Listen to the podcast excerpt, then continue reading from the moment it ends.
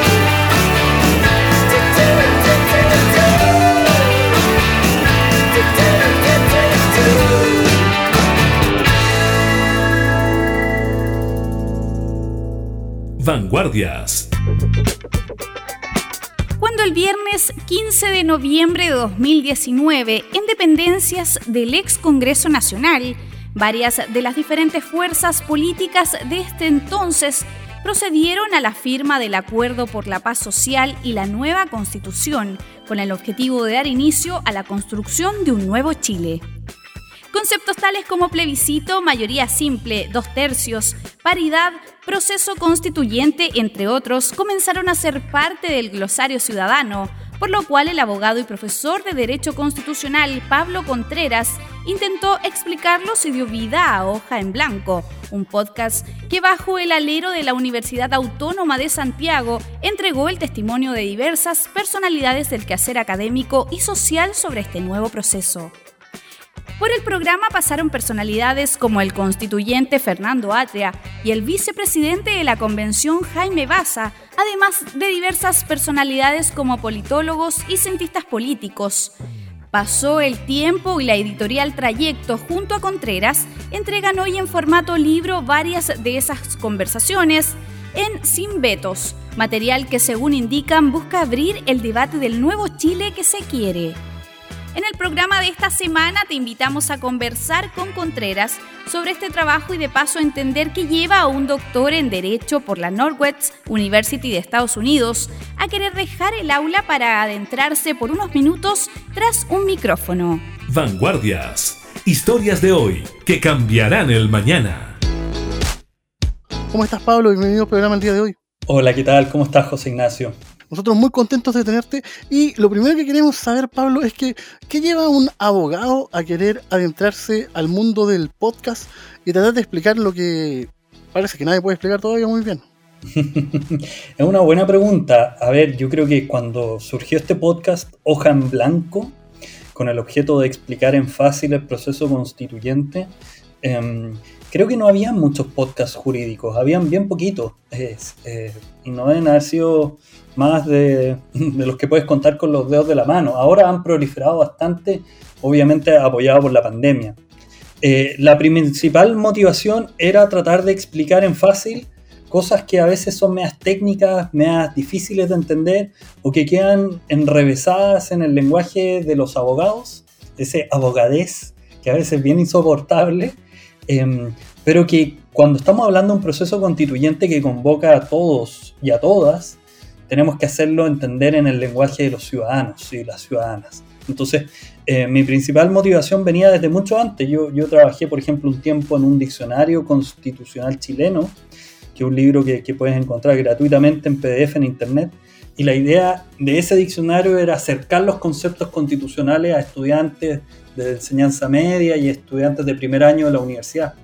Eh, y después, experimentando eh, entre páginas web, cuentas de Twitter, bueno, un paso lógico era saltar a la plataforma radial del podcast, que, en otras partes es muy común encontrar muchos podcasts de, derecho, de ciencia política, y obviamente el proceso constituyente era la oportunidad perfecta para lanzar este podcast. ¿Y cómo lo fueron haciendo para ir buscando los invitados a cada edición?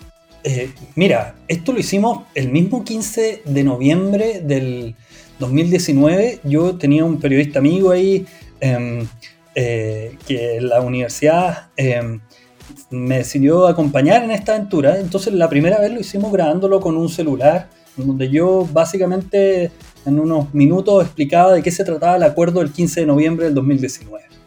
Y luego, em, como la intención era invitar a, a, abogados, abogadas, cientistas políticos, politólogos en general, pero, pero profesores que pudieran explicar esto, Em, ahí básicamente tratamos de siempre tener un criterio de, paridad de género y, partí invitando a quienes conocía, a, quienes hemos sido colegas, algunos de ellos amigos.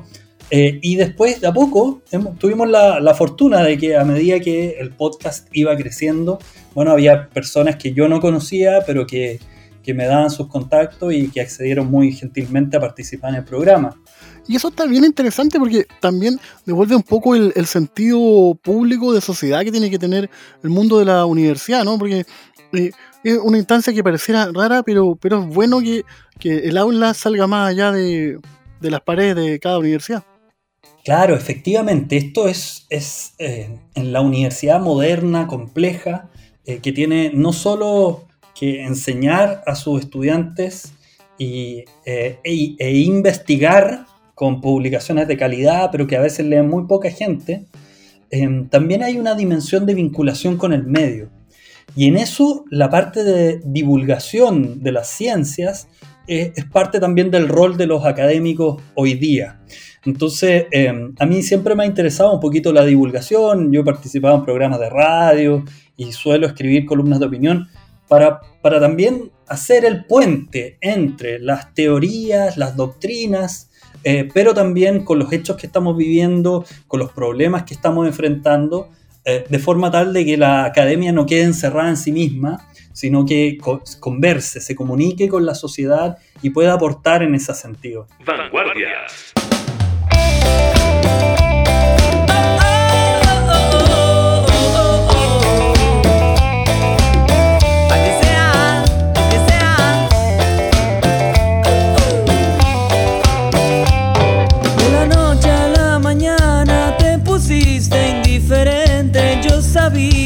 Algo raro había pasado, que las cosas no andan bien.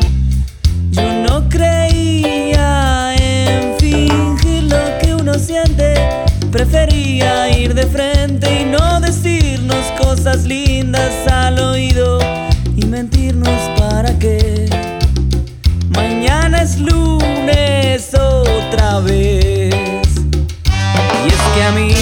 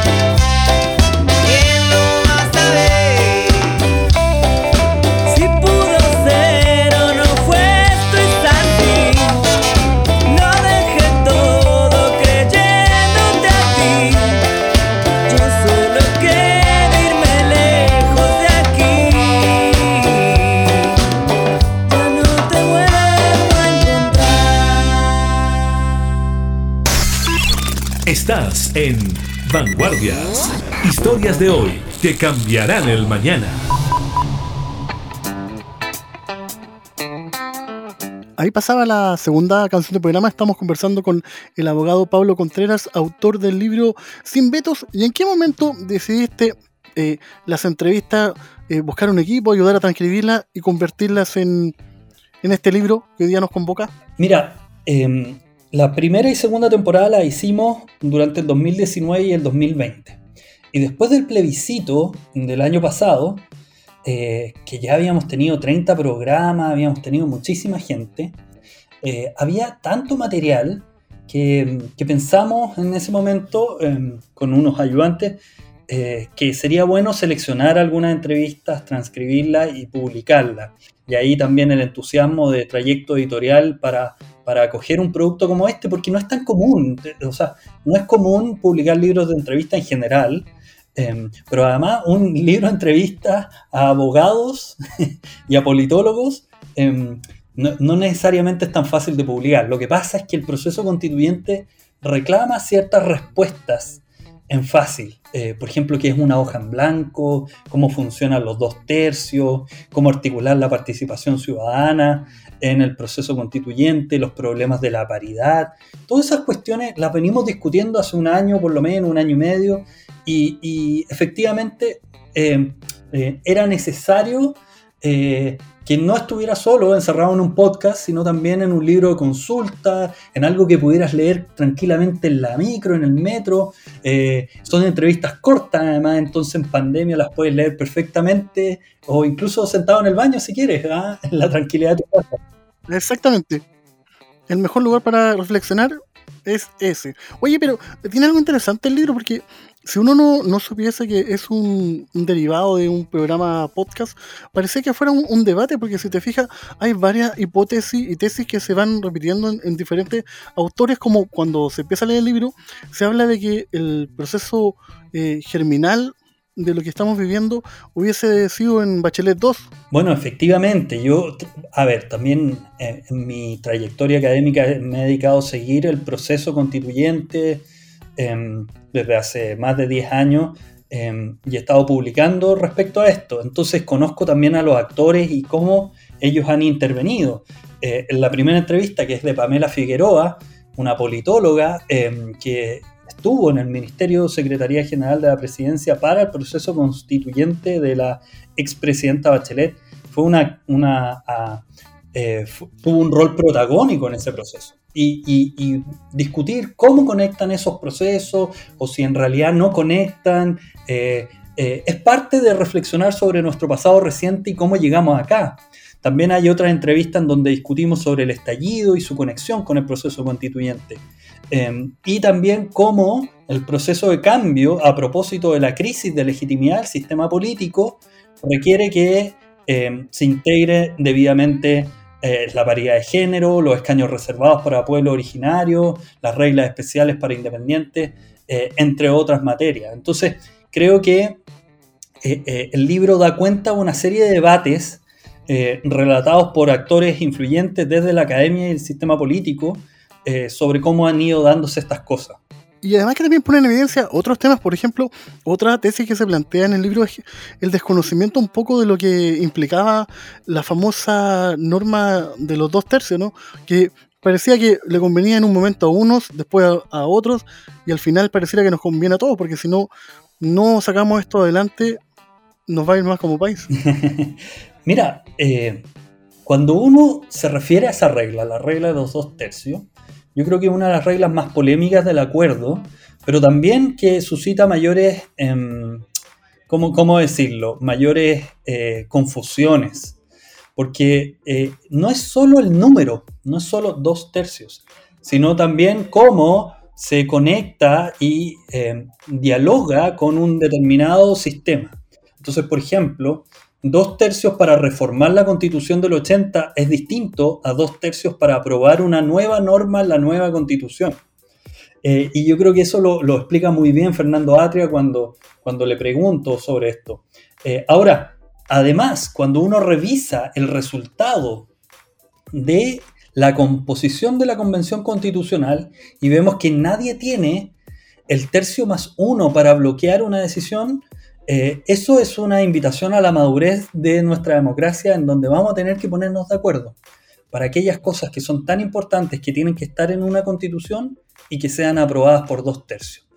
Eh, y entonces yo creo que, comienza un ejercicio de diálogo, de debate, de deliberación democrática, que, obviamente la regla de dos tercios eh, pone una serie de elementos para que nosotros tengamos que tener esa apertura al diálogo, a cruzar fronteras y podamos aprobar las mejores de la mejor forma las normas básicas y fundamentales de un país. Estamos conversando con el abogado Pablo Contreras. Me quedé pensando que dos tercios como un término casi de, de banda punky. Vamos con una canción de los miserables. Estás en Vanguardias. Historias de hoy que cambiarán el mañana. Vanguardias. Me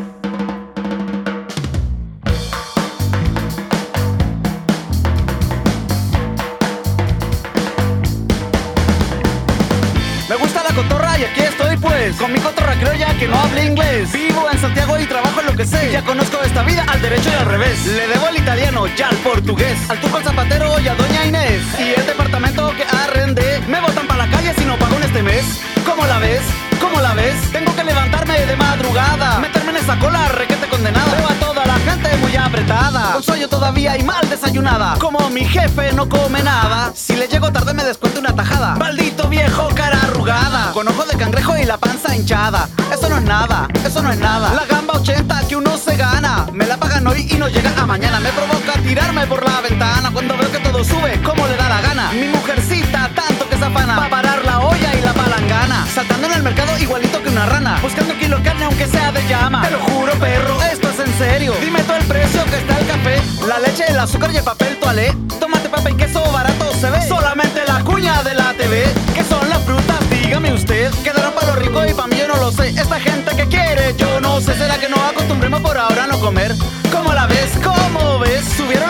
subieron los cigarros Subieron los pasajes del Transantiago. El cinturón, yo me lo amarro Y no he caído porque me agarro. Ya casi no me baño porque el agua es puro barro. Subí de peso con tanto sarro No puedo ni afeitarme, no hay agua en el tarro Y el vino no sabe ni dónde queda el barrio. Pásame un jarro, pásame un jarro. Aumenta los salarios pero sube la comida Subió la tarifa en la peluquería. Y si la ropa mando para la tintorería Me quedo sin almuerzo por lo menos siete días. Tampoco pido nada en ferretería Porque el puto ferretero ya zapaterías Zapatillas y alpargatas son más caras cada día en cuanto a casa y departamento, quisiera conformarme con uno de descuento. Pero que más no puedo, mucho lo siento. Porque todo ha subido hasta el firmamento. Lo mismo que comprar o pagar arriendo. Lo que por ellos piden quita el aliento. Si hasta una copeva que se la lleve el viento cuesta un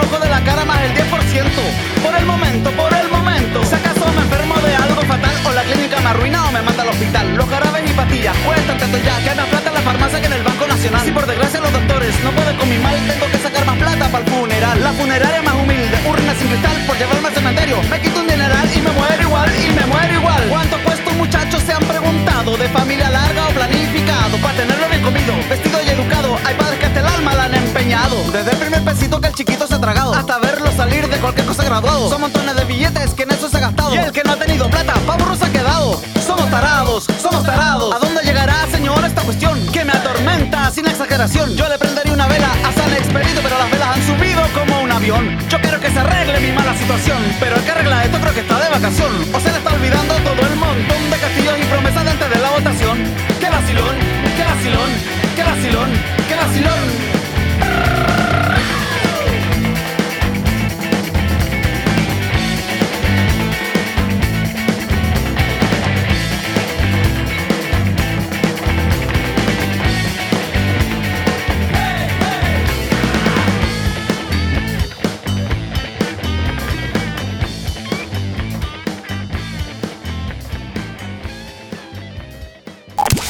Estás escuchando Vanguardias. Vanguardias. Historias de hoy que cambiarán el mañana. Con José Ignacio Cuadra.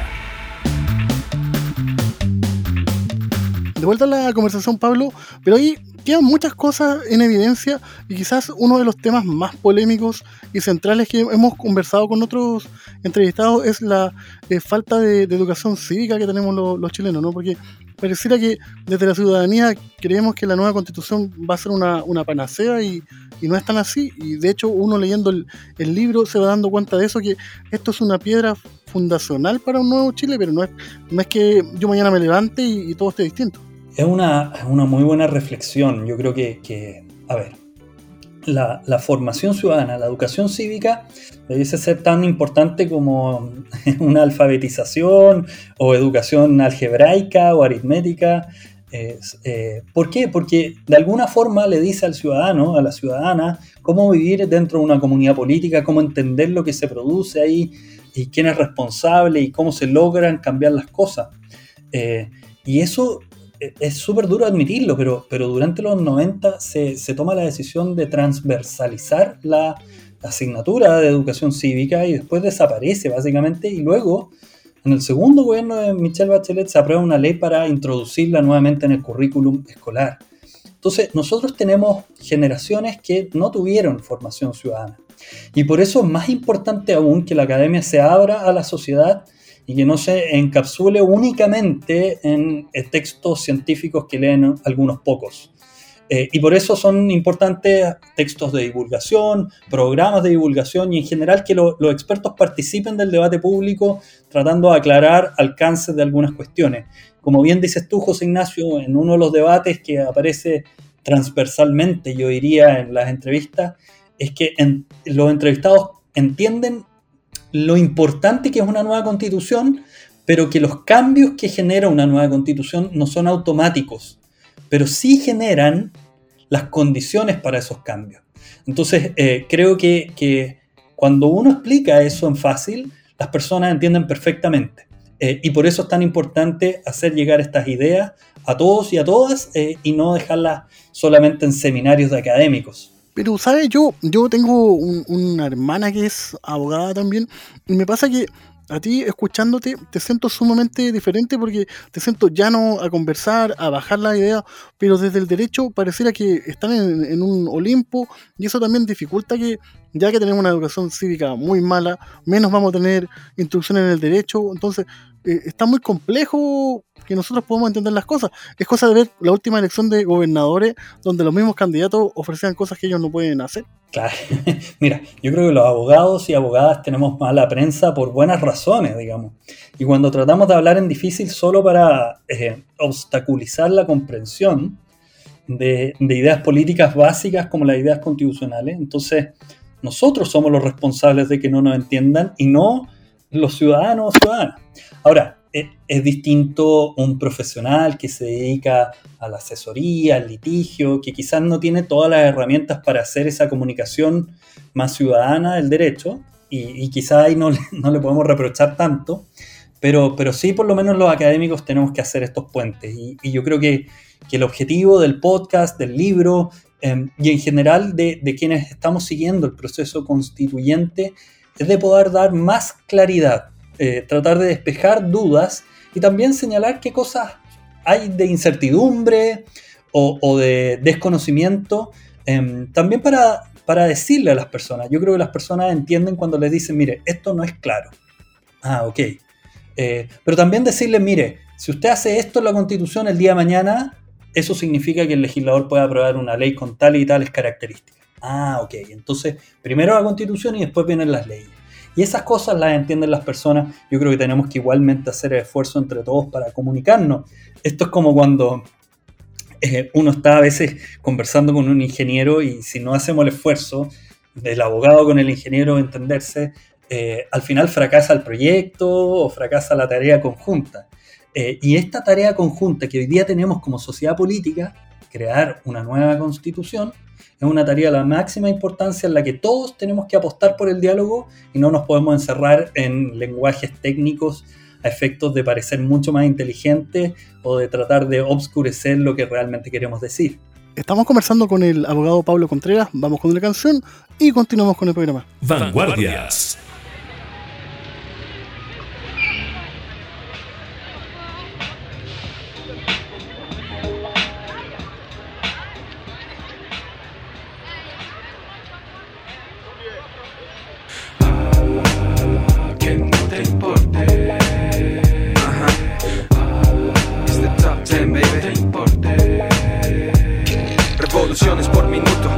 El asunto. El mundo corre con sin ti, no te aferres a mí. Cada uno en lo suyo, yo sigo mi asunto. Te fijo metas ambiciosas a mi manera y punto. Con quien tú estés, donde tú estés, mi sonido llega más rápido que un mail. Y si alguien me quiere intersectar, un amigo hacker debe ser bacán. Yo estoy cansado de vivir con la misma verdad. Las dos caras de la moneda a mí me dan igual, me mantengo al margen No busco que cambie, sigo mi propio camino, creo mi propio destino, sigo adelante. En los tropiezos de la vida se encuentra la salida, los problemas del futuro. Es duro el muro, incesante el apuro del sistema que te presiona y te atora. Trata el cuello una soga y no es broma cuando digo que mucha gente se aprovecha de ti. Es tiempo de darnos cuenta, tienes que estar siempre alerta, crear tu propio emblema, cultivar tu persona. Ahora reacciona, ya es hora, revoluciones por minuto. Ese es el asunto, el mundo corre cuando sin ti, no te aferres a mí, cada uno lo suyo. Yo sigo mi asunto, me fijo metas ambiciosas a mi manera y punto, revoluciones por minuto. Ese es el asunto, el mundo corre cuando sin ti, no te aferres a mí, cada uno en lo suyo. Yo sigo mi asunto, me fijo metas ambiciosas a mi manera y punto. ¿Quién, dime quién,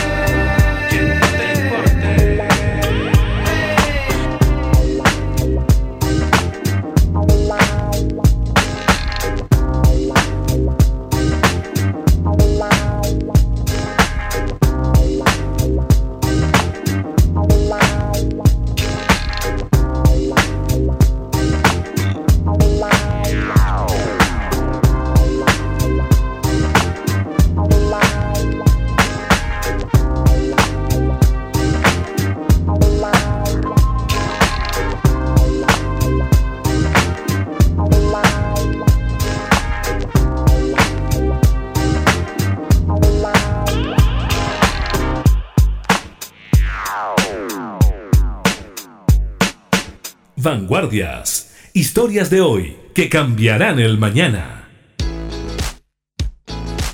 De vuelta en el programa, Pablo, pero hay algo bien interesante en el libro y tiene que ver con las miradas que se proponen y vuelta a la idea de, los dos tercios. Ahí también se, se da una paradoja que es un poco eh, peligrosa porque se plantea por uno de tus entrevistados que es cierto, esto eh, no es lo mismo eh, hacerlo con la constitución de los 80 como base o hacerlo con una carta en blanco, pero también se dice, ¿qué pasa si no llegamos a acuerdo? Porque, por ejemplo, hay, hay una letra chica que siento yo que es que si no llegamos a acuerdo, se tiene que discutir fuera de la constitución. Pero puede que casi todo quede fuera de la constitución, ¿o no? ¿O no es tan así? Eh, o sea, en teoría, si no llegamos a acuerdo en muchas cosas, pueden ser que esas cosas queden fuera de la Constitución. Ahora, siempre que ponemos estos ejemplos así como teóricos, eh, es difícil de entender cuáles serían aquellas cosas tan importantes que no nos pondríamos de acuerdo. Y si uno observa las primeras decisiones y votaciones de la Convención Constitucional, uno observa cómo se van poniendo de acuerdo o van tratando de hacer, acercar sus posiciones. Eso pasó con la elección de la presidenta y del, del vicepresidente, y después con la declaración sobre la violencia los estallidos y los denominados presos de la revuelta. ¿Te fijas? Entonces, eh, eh, lo mismo va a pasar el día de mañana si tenemos un presidente, por ejemplo, eh, en la constitución y se tengan que poner de acuerdo sobre la duración de su mandato. Quizá algunos digan seis años o cuatro años, ocho años, cuatro años con reelección, y de a poco se van a ir poniendo de acuerdo y van a llegar a consenso porque saben que esa cuestión es tan importante que ninguno de los sectores va a preferir no dejarla regulada en la constitución y dejarla que después lo fije la ley. Claro. Pero igual tocaste un punto clave, porque por ejemplo, hace pocos días el, senador Alejandro Guiller propuso que en este nuevo proceso el nuevo presidente esté dos años citando lo que fue el primer gobierno con Patricio Belwin para que no tenga tanta carga y se pueda dedicar poco menos que a remozar la, paz social. Entonces, está bien complejo el panorama y la clave, que es lo que yo puedo leer de tu libro, eh, termina siendo quizás la buena fe, ¿no? Porque si la gente no actúa con buena fe, da lo mismo la norma, la ley, no, no vamos a generar un nuevo país. Mira, parte del desafío de discutir una nueva, una nueva constitución es una salida democrática para resolver el problema político subyacente de una sociedad fracturada, de una sociedad que ha perdido la confianza en el funcionamiento de su sistema político y por lo tanto eh, hay una sociedad que requiere de, de, nuevas, nuevas reglas para la política, de nuevas formas de distribución del poder, etcétera, etcétera, etcétera. Y cuando uno piensa eso, eh, tiene o la alternativa de apostar de buena fe por el diálogo democrático en este proceso, o volver a la circunstancia en donde esto gobernado por la constitución del 80 nos llevó al estallido. Entonces, eh, yo creo que es razonable que apostemos por el diálogo y por el debate democrático, eh, sabiendo que eso es difícil en una circunstancia de incertidumbre y de desconfianza. Pero eh, la alternativa es mucho peor. Es una alternativa de desgobierno, es una alternativa de violencia, es una alternativa de, escasa legitimidad de las instituciones. Y nosotros tenemos una oportunidad para revalidar el sistema político con reglas que creamos y consideremos que son propias y nos pertenecen a todos y a todas. Terminar con lo que uno de tus entrevistados hablaba de la constitución tramposa. bueno, efectivamente, es una frase que acuñó Fernando Atria en un libro muy famoso, donde la constitución del 80 eh, estaba diseñada para beneficiar el orden político, social y económico del régimen de la dictadura, la dictadura militar, entonces, y los intereses asociados a esa dictadura. Eh, tener reglas comunes que consintamos entre todos y que después validemos en un plebiscito, nos permitirá tener un espacio común para proyectarnos hacia el futuro. Y yo creo que es una buena salida democrática a los problemas de desconfianza y deslegitimidad que estamos viviendo desde hace bastante tiempo. Estamos conversando con el abogado Pablo Contreras, autor del libro Sin Vetos. Vamos con la penúltima canción del programa y continuamos. Vanguardias.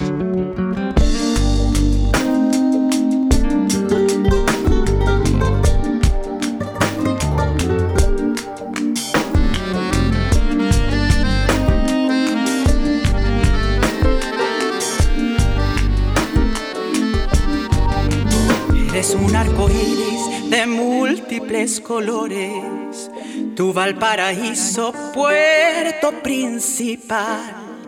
Tus mujeres son blancas margaritas, todas ellas arrancadas de tu mar. Al mirarte de playa ancha al lindo puerto, allí se ven las naves al salir y al entrar. El marino te canta esta canción. Yo sin ti no vivo, puerto de mi amor. Del cerro los placeres, yo me pasé al varón. Me vine al cordillera en busca de tu amor. Te fuiste a Cerro Alegre y yo siempre detrás. Porteña buena moza, no me hagas sufrir más. De la Victoria es un centro social. Avenida Pedro Montt, como tú no hay otra igual. Mas yo quisiera cantarte con todito el corazón. Torpedera de mi ensueño, Valparaíso de mi amor.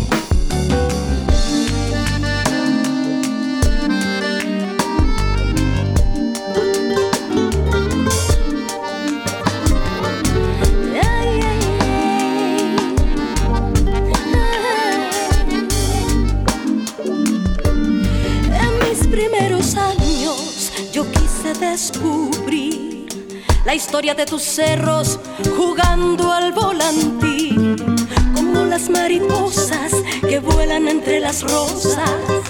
Yo recorrí tus cerros hasta el último confín. Yo me alejé de ti, puerto querido. Y al retornar de nuevo, te vuelvo a contemplar. Joya del Pacífico te llaman los marinos. Y yo te llamo encanto, como viña del mar. Del cerro los placeres, yo me pasé al varón.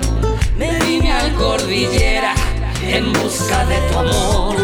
Te fuiste al cerro alegre y yo siempre detrás. Porteña buena moza, no me hagas sufrir más. La plaza de la victoria Es un centro social o O Avenida Pedro como tú no hay otra igual. Yo quisiera cantarte con todito el corazón. Torpedera de mi ensueño, Valparaíso de mi amor.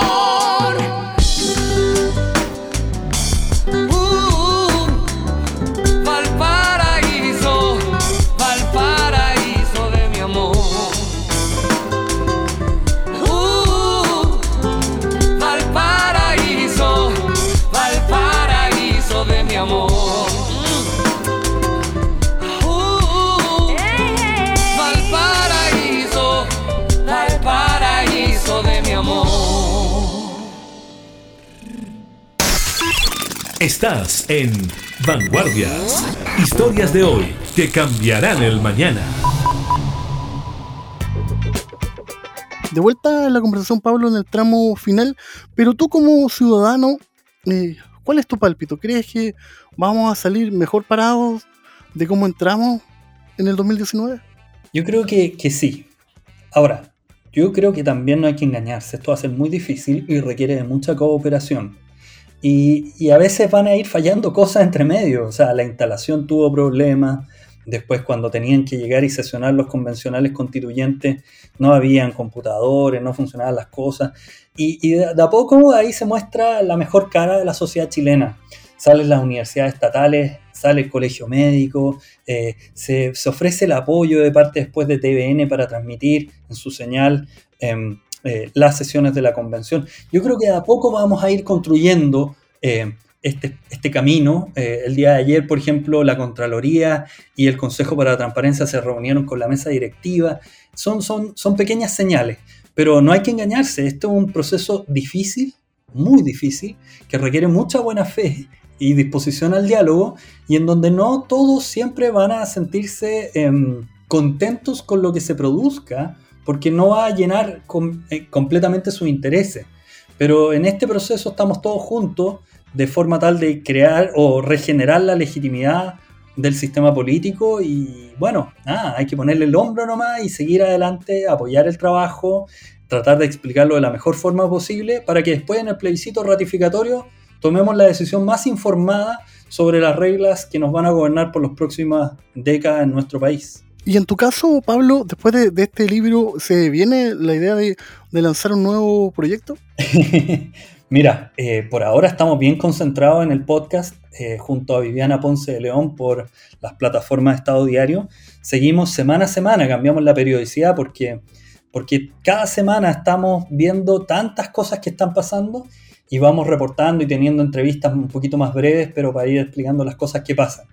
Igualmente, eh, yo sigo escribiendo, eh, recientemente este año también sacamos un libro sobre un curso de derechos fundamentales eh, por la editorial Tirant Blanc, eh, que precisamente tiene como objeto acompañar la formación de futuros abogados y abogadas, pero también de ser un insumo para la discusión constituyente en materia de derechos fundamentales. Creo que hay que ir acompañando este trabajo y obviamente eh, libros y otros proyectos van a salir fruto del mismo proceso constituyente. Recordemos cómo se llama el podcast para quien lo quiera escuchar. El podcast se llama Hoja en Blanco, lo pueden encontrar en la página web hojaenblancopodcast.cl. Eh, también si en- entran a estadodiario.com van a encontrar acceso a todos los programas eh, que hemos venido haciendo desde este año en adelante, siguiendo muy de cerca el proceso constituyente. Y el libro lo pueden encontrar por sitios como Busca Libre de la editorial Trayecto. Te queríamos dar las gracias, Pablo, por estos minutos de interesante conversación y esperemos que se cumpla la, la, la tesis que subyace el libro, que finalmente es la buena fe. Todo depende de la buena fe. Y a ustedes amigos en sus casas, recordarles que nosotros estamos disponibles en las diferentes plataformas y en nuestro sitio web www.radiocámara.cl. Yo soy José Ignacio Cuadra y esto fue Vanguardias, historia de hoy que cambiarán el mañana. La última canción para ti, Marcelito. Gracias, Pablo. Ya, muchas gracias a ti, José Ignacio. Buena entrevista. Vanguardias, historias de hoy que cambiarán el mañana.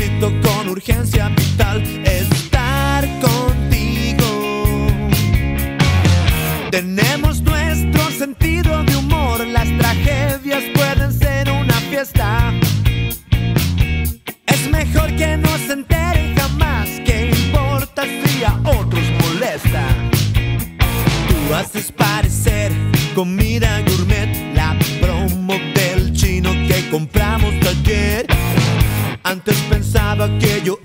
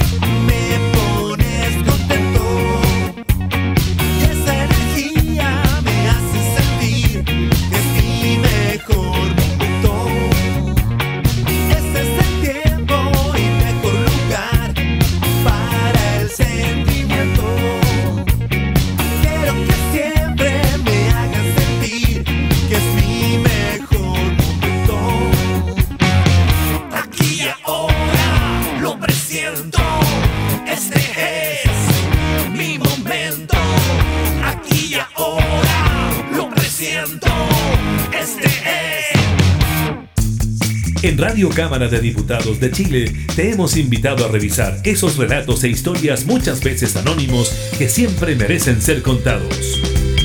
Fue Vanguardias, historias de hoy que cambiarán el mañana, con el periodista José Ignacio Cuadra.